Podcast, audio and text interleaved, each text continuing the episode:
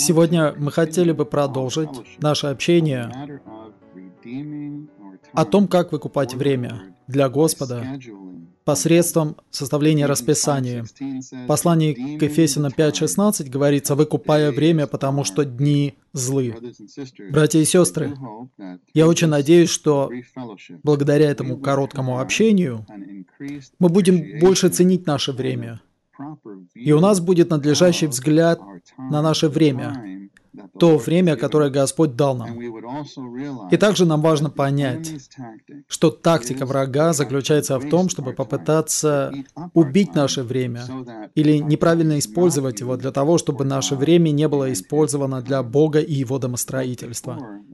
Но прежде чем мы вникнем в подробности этого, о том, как использовать свое время для Господа, я надеюсь, что сегодня, благодаря этому общению, вы сможете проникнуться тем, насколько время является даром. Время – это большое удобство, и Бог дает нам время для осуществления своего замысла. Мы измеряем свою жизнь временем. Время разбивается на интервалы, секунды, минуты, часы, дни, недели и годы. И Бог дает всем нам одинаковое количество времени. Это означает, что у всех нас есть одинаковое время. Но некоторые используют его для Господа, а некоторые напрасно тратят его. Бог дает всем нам каждый день одинаковое количество времени. Но все мы знаем, что за один день мы можем использовать время продуктивно, и наоборот, мы можем напрасно терять время. В 90-м псалме 12 стихе этот псалом был написан Моисеем. И Моисей пишет, «Научи же нас исчислять наши дни, чтобы мы приобрели сердце мудрости». Научи же нас исчислять наши дни.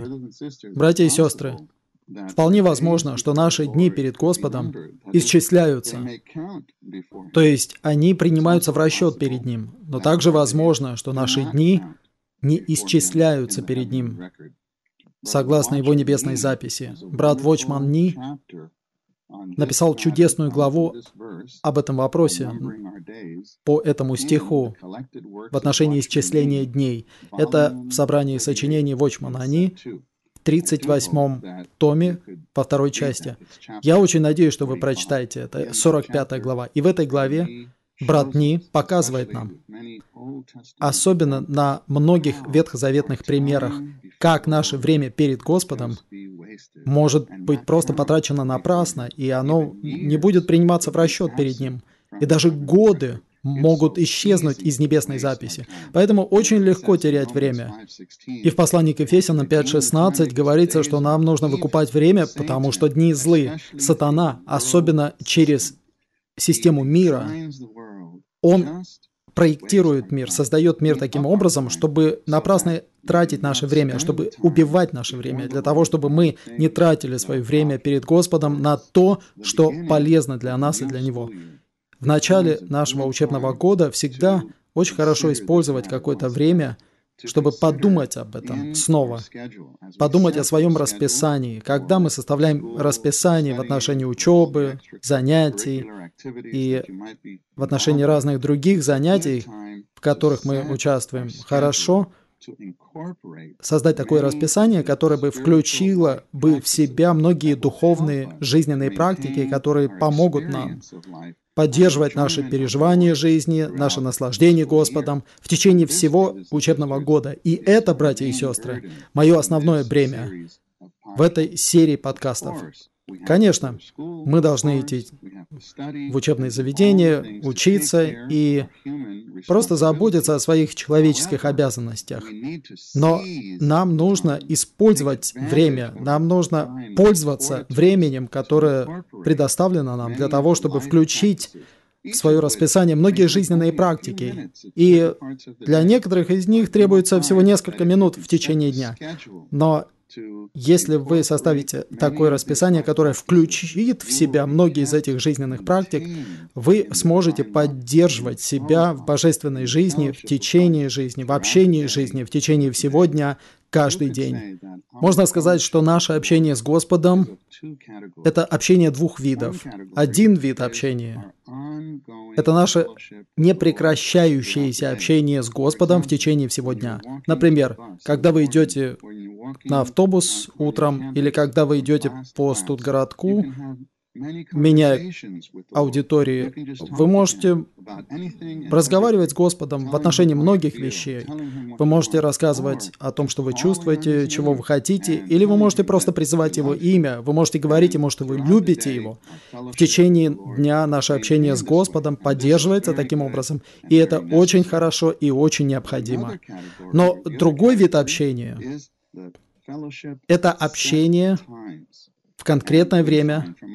И мы обнаруживаем на собственном опыте, что общение в конкретное время действительно укрепляет наше непрекращающееся постоянное общение с Господом в течение дня. Например, мы можем установить с Господом время утром.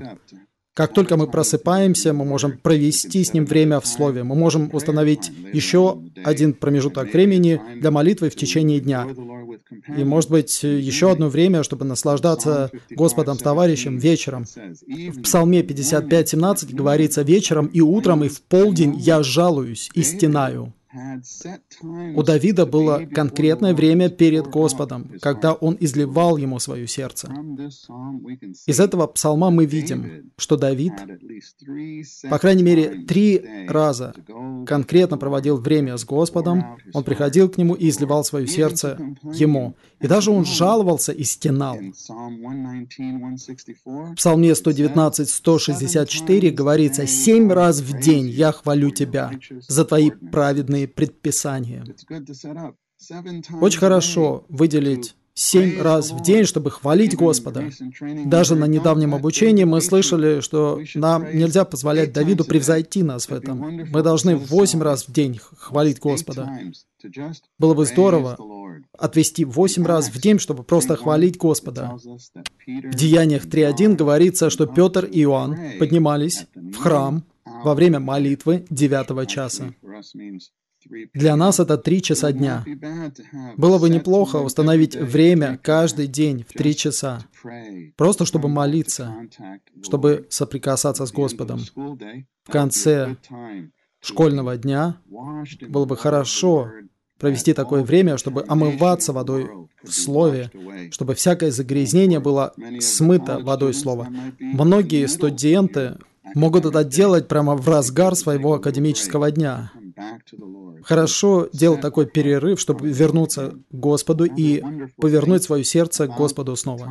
Еще один замечательный момент в отношении времени, который дал нам Господь для осуществления Его домостроительства. Это то, что Время позволяет нам иметь много новых начал. В третьей главе послания к филиппийцам говорится, забывая то, что позади, и вытягиваясь к тому, что впереди.